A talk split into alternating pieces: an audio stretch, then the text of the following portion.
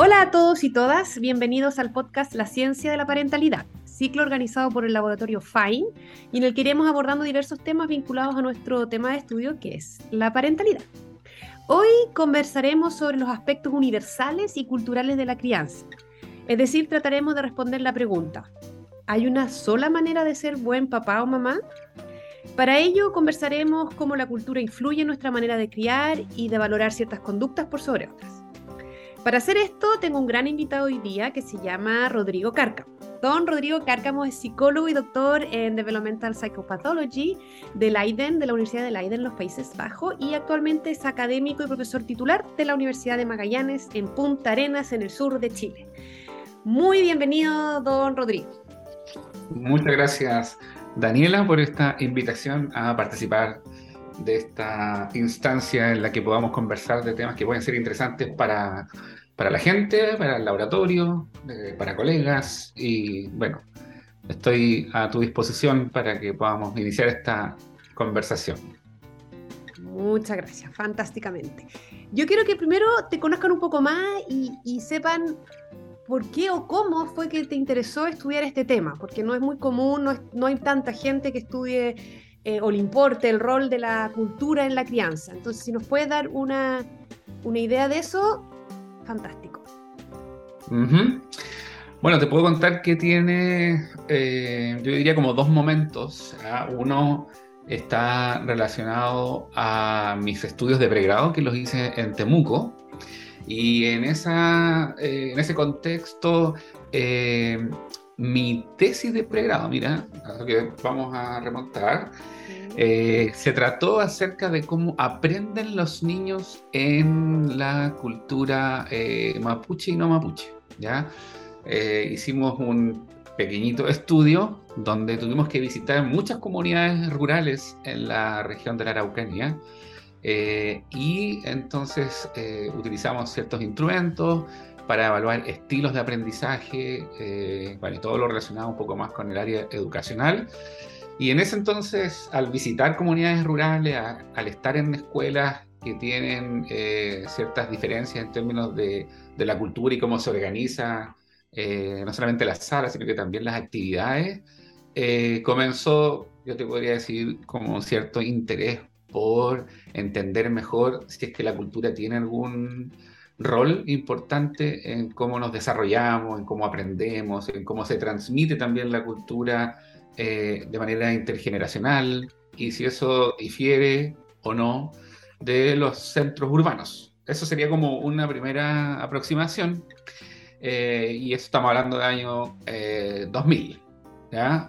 Diez años después, en 2010,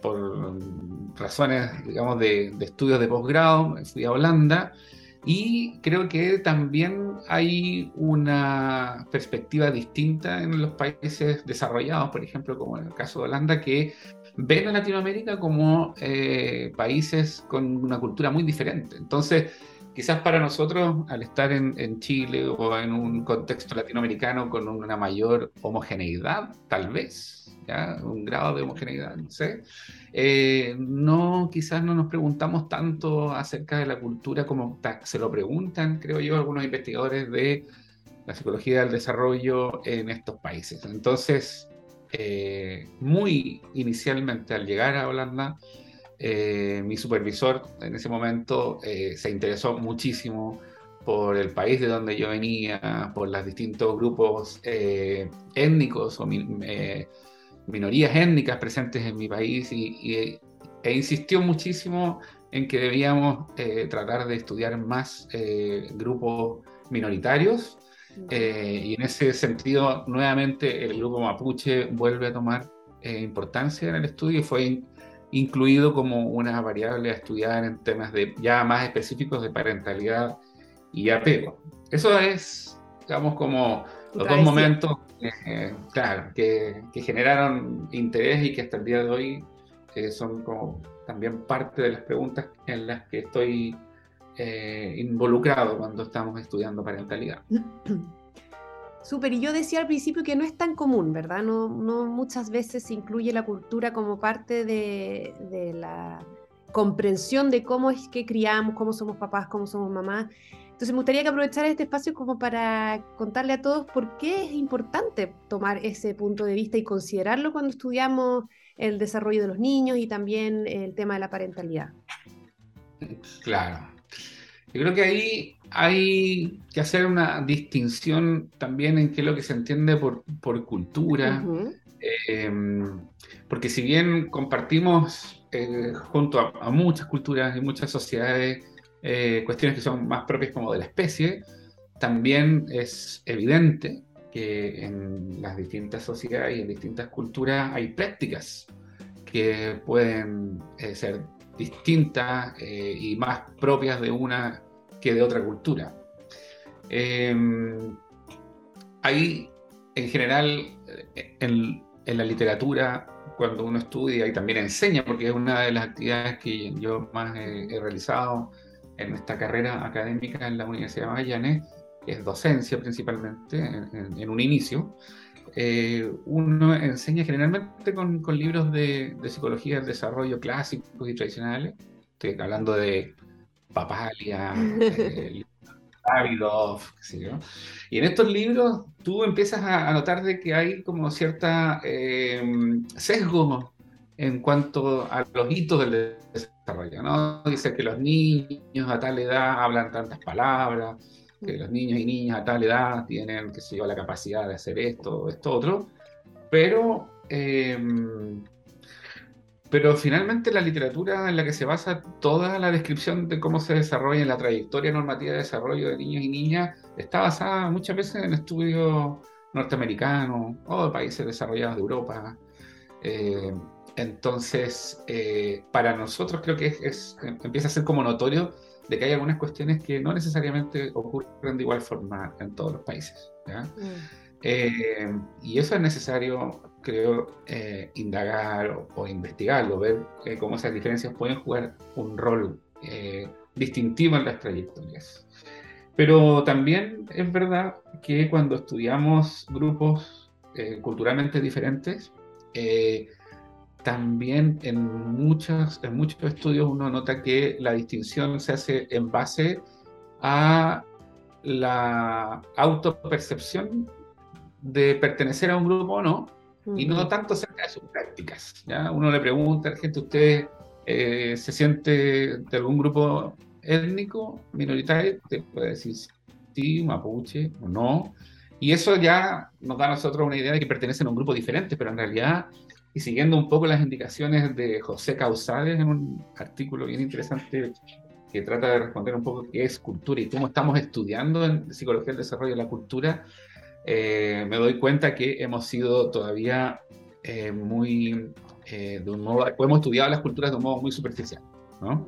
Como simplemente separando a la gente. Desde un punto de vista, como desde eh, como etnocentrista de que nuestra cultura hegemónica es como la a la cual debemos comparar, con la que debemos comparar y la que marca como los estándares. cuando habla de estos libros, también estos mismos libros sucede en el tema de parentalidad y como ser buena madre o ser buen cuidador es esto y esto, y esa a veces también se impone como algo que fuera universal, y hay aspectos que tú nos puedes comentar de que parecen ser más universales, pero otros no tanto. Exactamente, exactamente. Y a propósito de todo eso y del segundo hito que te comentaba, eh, al comenzar el doctorado, una de las primeras tareas que me encomendó mi supervisor fue estudiar acerca de parentalidad en Chile y en Latinoamérica. Y hay estudios cualitativos eh, que muestran cómo eh, hay prácticas que son muy eh, diferentes, en, por ejemplo, la cultura mapuche en términos de la parentalidad y desde cuestiones como muy específicas, como por ejemplo cómo se hace el trabajo de parto, qué es lo que ocurre en las primeras horas postparto, eh, y que por esto que dices tú también, de que se impone una sociedad eh, en el que se intenta que todos los habitantes del país tengan, eh, por ejemplo, un único sistema de eh, parto, de, nacimiento, no sé, de prácticas de crianza, se empiezan poco a poco a perder muchas de estas prácticas porque no se consideran saludables desde el mainstream. Y entonces, eh, en estos estudios cualitativos me acuerdo de haber leído mucho de, estas entrevistas a, mujeres mapuche, abuelas o, madres que decían que han perdido toda posibilidad de continuar con sus prácticas y que van quedando solamente como en la memoria cultural de que en algún momento, eh, eh, cuando teníamos un nacimiento, esto ocurría de esta manera, eh, y no como actualmente ocurre. Sin embargo, claro, en las últimas décadas yo creo que también ha habido como una especie de rescate por ciertas prácticas y reconocimiento y que hay hospitales también interculturales que intentan eh, revivir un poco o dar cabida a esas prácticas que no son propias de, lo que llamamos como eh, la sociedad como dominante en el país. En otro capítulo hablamos de, apego y sensibilidad, ¿verdad? Como dos grandes em, aspectos de la parentalidad que se ha estudiado mucho y que se trata de promover mucho y que también se ha manoseado mucho respecto a qué significa, por qué es importante y cómo se da. Eh, sobre esos dos aspectos, ¿qué mm. podrías comentar respecto al, universal o a lo específico de una cultura que pueden tener eso, esas prácticas? Bueno, ese es un tema bastante, em, podríamos llamar, no sé si polémico, pero es eh, ojo de una crítica, eh, especialmente en temas del apego.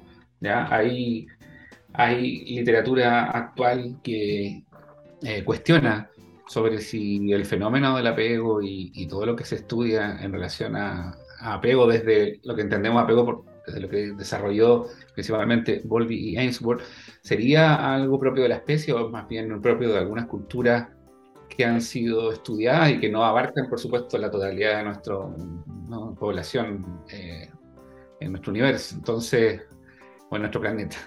Entonces, em, yo soy parte de quienes defienden esta postura de que el apego es universal, de que hay muchas formas de generar de tener o, de, participar en prácticas parentales, algunas no desde un cuidador o dos cuidadores, sino que también de comunidad de cuidadores, pero eh, desde los estudios con mamíferos, estudios eh, con monos eh, y otras especies, nos damos cuenta de que la necesidad de buscar a alguien que nos ayude a regular el estrés pareciera ser más propio de la especie que de una cultura en particular.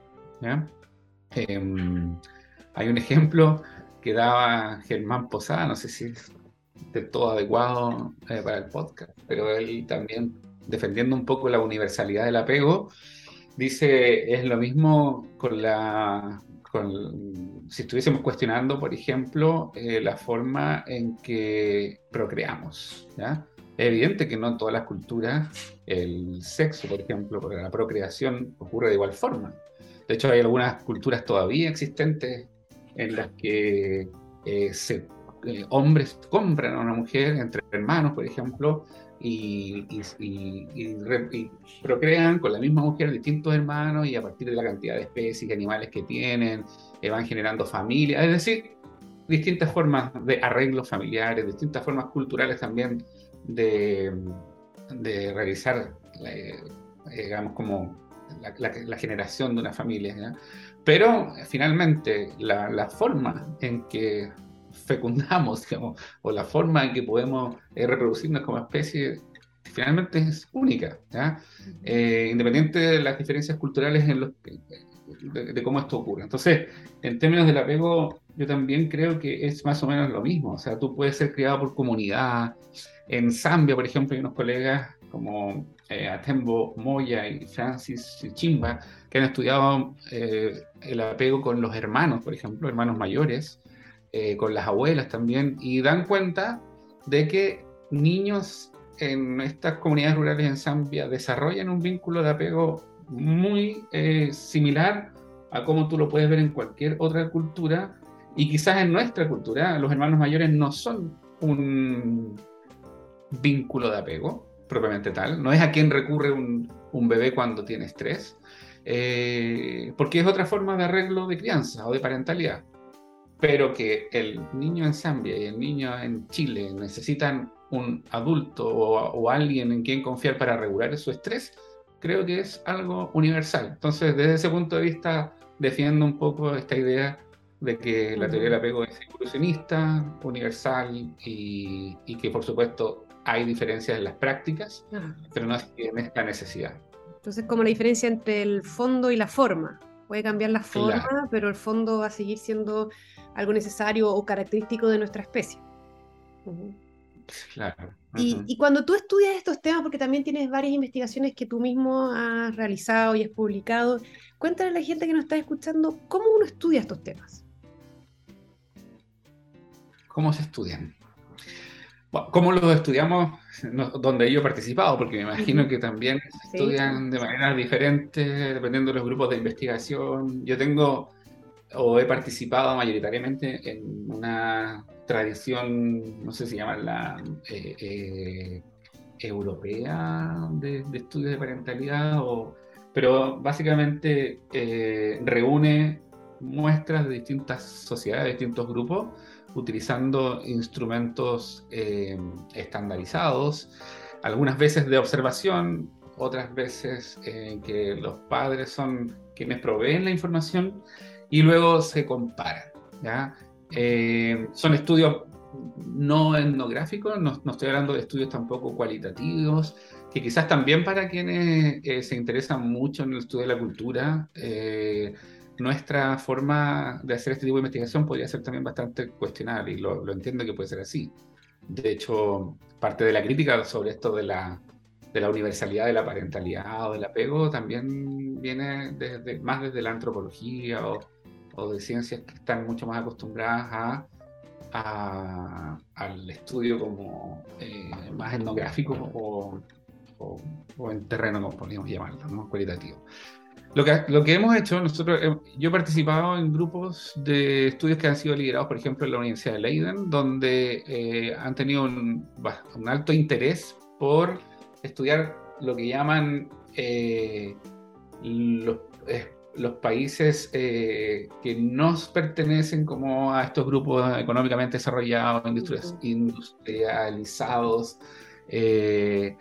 Y hemos intentado, por ejemplo, obtener muestras de distintos eh, grupos, distintos países, en términos, por ejemplo, de cómo las madres consideran que es ser una buena madre o qué es lo que es ser una buena madre. ¿ya?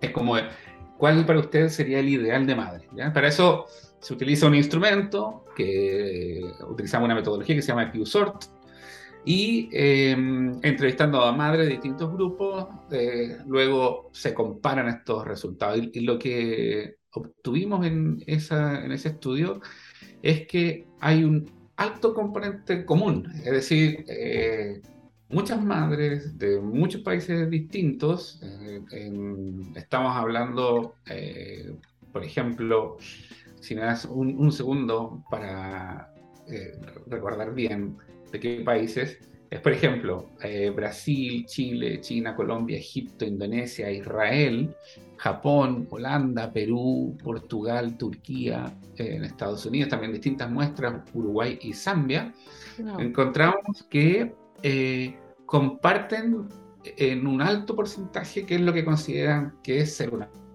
buena madre. O sea, en ninguno de esos países, por decir algo como ejemplificador, dicen la mayoría de las madres que ser buena madre, por ejemplo, es eh, pegarle al niño para que aprenda a hacer algo cuando está haciendo algo que no es correcto, por ejemplo. ¿ah? Sino que hay, eh, al contrario, un alto acuerdo en el que generar prácticas que podríamos llamar sensibles de cuidado son las más óptimas para, eh, para, para ejercer una buena crianza. ¿ya? Y por sensibles me refiero a eh, atender, eh, tomar conciencia, identificar necesidades desde el infante o desde los niños y tratar de satisfacerla de manera contingente cuando éstas surgen. Ahora, en ese estudio, si hay algo que fue un, que llamó un poco la atención, es que las familias rurales de Perú tenían eh, un mayor grado de diferencia con el resto del, mundo, bueno, del mundo, digamos, de los países que estaban participando. Entonces, claro, ahí uno podría decir, bueno, quizás en el Amazonas, Perú, peruano, tal vez eh, eh, sí hay otras prácticas que son distintas y que consideran esas madres necesarias para ejercer una buena parentalidad. Pero en general el estudio da como conclusión de que compartimos mucho en las distintas, estas culturas estudiadas o en estas sociedades estudiadas, eh, compartimos eh, mucho acerca de lo que se consideran buenas prácticas parentales. Por eso el, título del, artículo eh, habla acerca de si em, las creencias sobre la parentalidad en la infancia temprana eh, de las madres es similar o no eh, a través de distintos mm. países ¿no? en el mundo. Y la conclusión es... Me hace recordar un, estudio recientito que salió también de, de, que le preguntaban a los papás de, bueno, este era específicamente en Chile, pero se ha replicado ese estudio en varias partes del mundo de qué es lo que más quieres tú para tu hijo o qué te gustaría que tu hijo lograra. Y ah, claro. Claro, y que la gran mayoría siempre dice que sea feliz. Pero ¿qué significa ser feliz en cada cultura o en cada contexto? ¿O qué tengo que hacer yo para que mi hijo sea feliz? También puede ir cambiando. Entonces, nuevamente es como la forma cambia, pero el fondo sigue siendo similar, es que quiero que sea feliz. Sí. Mm. Y eso lo hicimos, hace poco. Aquí participaron algunos colegas de, la, universidad, la UDB, con Jaime. Y eso eh, es interesante porque en Chile también la felicidad del hijo fue la respuesta más común de los padres, ¿no? Si no mal recuerdo, creo que Japón, por ejemplo, es distinto, que para ellos lo más importante es que su hijo sea saludable. No, que alcance logros como logros académicos, así como achievements o algunos logros, ¿no? Y en otros países, no sé si la Turquía, que era que sean más saludables, ¿no? Como que ah. lo que más querían para sus hijos era que sean saludables. Pero también hay una gran cantidad de, de, países donde se ha hecho ese, ese, tipo de estudios en que la felicidad sería como eh, nuestra respuesta más común, ¿no? que sean felices. Bueno, para los japoneses tal vez ser feliz es que logre los objetivos académicos como también. No, digo, quería contarles que también habíamos hecho esto y hay algunos estudios que lo hacen con grupos de inmigrantes en distintos países. Entonces se le pide que a, las mamás, generalmente a las mamás, no a los papás, que pongan las características que son más importantes para ellas que tengan sus hijos. Entonces hay una línea que va más hacia como la educación formal, otra que va más hacia la educación como de, ser bien educado, de ser respetuoso, otro que va más hacia las características de liderazgo, y ahí se ven diferencias, pero en general las dos primeras es, que sean felices y honestos y luego se empieza a ver como ya un poco más de diferencia según los grupos. Ajá, claro. Y si nos ponemos ya como en el extremo, porque de decir, bueno, si todo puede variar por la cultura o cada cultura tiene sus propias creencias, sus propias eh, conductas aceptadas, em, ¿dónde está como, como el límite o, o, dónde podemos nosotros también marcar Em, o poner nuestro conocimiento respecto a que sabemos que hay ciertas cosas que no le hacen bien a los niños. Entonces, por ejemplo, hay estudios también que han incorporado distintos países, distintos eh, grupos dentro de los países respecto a los efectos negativos que tiene el castigo físico en los niños, ¿verdad?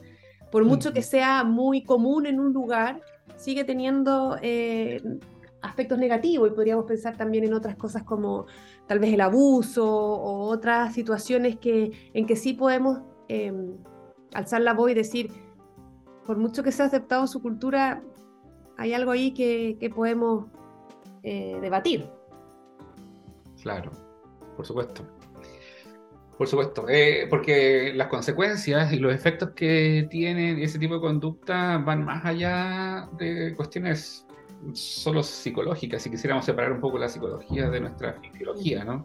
Sabemos que el enfrentar situaciones o, eventos que son estresantes, crónicos o maltrato, eh, como se dice por ahí, se meten bajo la piel y, empiezan a tener o a sumar como un factor de riesgo muy relevante y que tiene consecuencias a largo plazo y que al sumarse con otros eh, eh, factores adversos terminan aumentando la probabilidad de, bueno, una serie de efectos negativos, desde cuestiones como enfermedades cardiovasculares, como de dificultades también de regulación eh, del, estrés, o en términos psicológicos, bueno, sabemos también regulación emocional y, muchas otras variables se ven fuertemente eh, afectadas de manera negativa por ese tipo de prácticas, aun cuando en la sociedad estén aceptadas, como dices tú. Bueno, hay muchas prácticas que una sociedad puede aceptar, pero en la medida en que empiezan a generar daño en la salud, por ejemplo, física de las personas, tomamos más conciencia de que, aunque sean aceptadas, eh, no van a disminuir el efecto de daño que producen en las personas. Entonces sí, pues yo creo que tú tienes mucha razón en eso, que una cuestión son las prácticas aceptadas culturalmente y socialmente, que pueden variar, pero otra tiene que ver también sobre ciertos límites en los que el daño eh, es independiente de la cultura, como por ejemplo el tema del maltrato o el abuso. Bueno, y después de, de toda esta conversación y todo lo que has ido aprendiendo, lo que has estudiado, ¿cuál crees que es como lo, lo que todavía debemos hacer? ¿Hacia dónde va el estudio de la cultura y la crianza? ¿Cuáles las áreas que todavía nos falta desarrollar más? Mm. Bueno, es una pregunta desafiante. Eh, porque estamos comenzando, a, creo yo, a, conocer de esto. Y, no sé si habría que ya desechar, seguir haciendo un poco más de lo mismo, porque creo que también hay muchas culturas, muchas sociedades, muchos grupos eh, en los cuales es necesario investigar. Eh, ese es como un primer paso. Yo creo que estudios de la replicabilidad eh, no deberían ser desechados actualmente. Pero por otro lado, creo que hay que incorporar la forma, o sea, hay que incorporar las sugerencias de Causadias en cuanto a la forma en que nosotros hacemos distinciones acerca de la cultura y qué entendemos por cultura. Tenemos que ir un poco más allá que las dos gold eh, para medir cultura, que una es preguntarle a la gente si pertenece a una cultura o no, y la otra es, por ejemplo, eh, que se usa mucho creo que en Estados Unidos, ¿no? que es como el geocoding eh, surname, que es si tienes apellido latino y vives en un barrio latino, eres latino, entonces, eh, hay que, creo yo, que para poder entender mejor a los grupos, eh, estudiar un poco más acerca de sus prácticas culturales, de ciertas ideas acerca de la parentalidad, como para poder también hacer un poco más la diferencia, porque si no se tienden como a, mezclar quizás muchos pequeños grupos, o mucho, hay mucho ruido en, en términos de lo que entendemos entonces como una cultura versus otra cultura. ¿ya? Eh, simplemente por una categorización mucho más general. Y eso requiere, yo creo que, de apoyo acerca eh, de quienes ah, estudian cultura de un modo un, poco más eh, en profundidad. creo que tenemos que tener formas de medir cultura un poco más sofisticadas que hacemos hoy día. Sí, eso me hizo recordar a, un autor que tú debes conocer, que es Tomás Weisner, que hablaba que la, la cultura se cristaliza en el día a día, que ahí es donde tenemos que estar. Cómo organizamos el día, qué expectativas tenemos, qué conductas nos guían, qué esperamos del otro, y que eso al final eh, pueden haber muchas culturas dentro de un país, por ejemplo, muchas culturas dentro de un grupo étnico, y eso es lo que de repente nos quedamos cortos de entender cómo funciona. exacto. Bueno, nosotros cuando hicimos un estudio de, acerca de prácticas parentales, comparando familias mapuche con no mapuche, que fue parte del doctorado, encontramos que la única diferencia entre ambos grupos era el nivel socioeconómico. O sea, finalmente, eh, muchas de las prácticas de la religión, de las expectativas sobre la parentalidad, eran muy similares, pero nuestra limitación, que consideramos que puede haber sido relevante para esa conclusión, es que fuimos a buscar familias mapuche que estaban en los mismos consultorios, en las mismas escuelas, en los mismos lugares donde están las no mapuche, pero quizás en zonas más rurales, con menos quizás eh, contacto o menos involucradas en la mainstream, tal vez si hubiésemos encontrado familias que tienen prácticas culturales distintas y donde no solo lo socioeconómico hace la diferencia, pero por ejemplo ese tipo de cosas creo yo que también son parte de los desafíos en seguir estudiando cultura, parentalidad, apego si quieres también, en, en Chile y en otros países en Latinoamérica.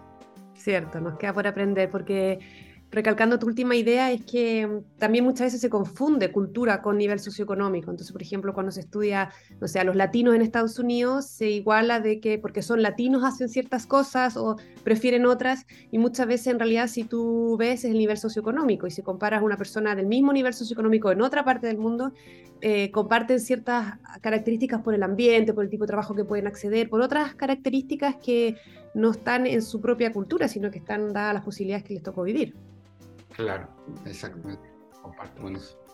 Bueno, con eso ya vamos terminando. Voló el tiempo. Te quería agradecer mucho, Rodrigo. Creo que quedan muchas cosas, cosas en el aire también que nos habría gustado seguir eh, indagando, pero podemos dejarlo para otra oportunidad.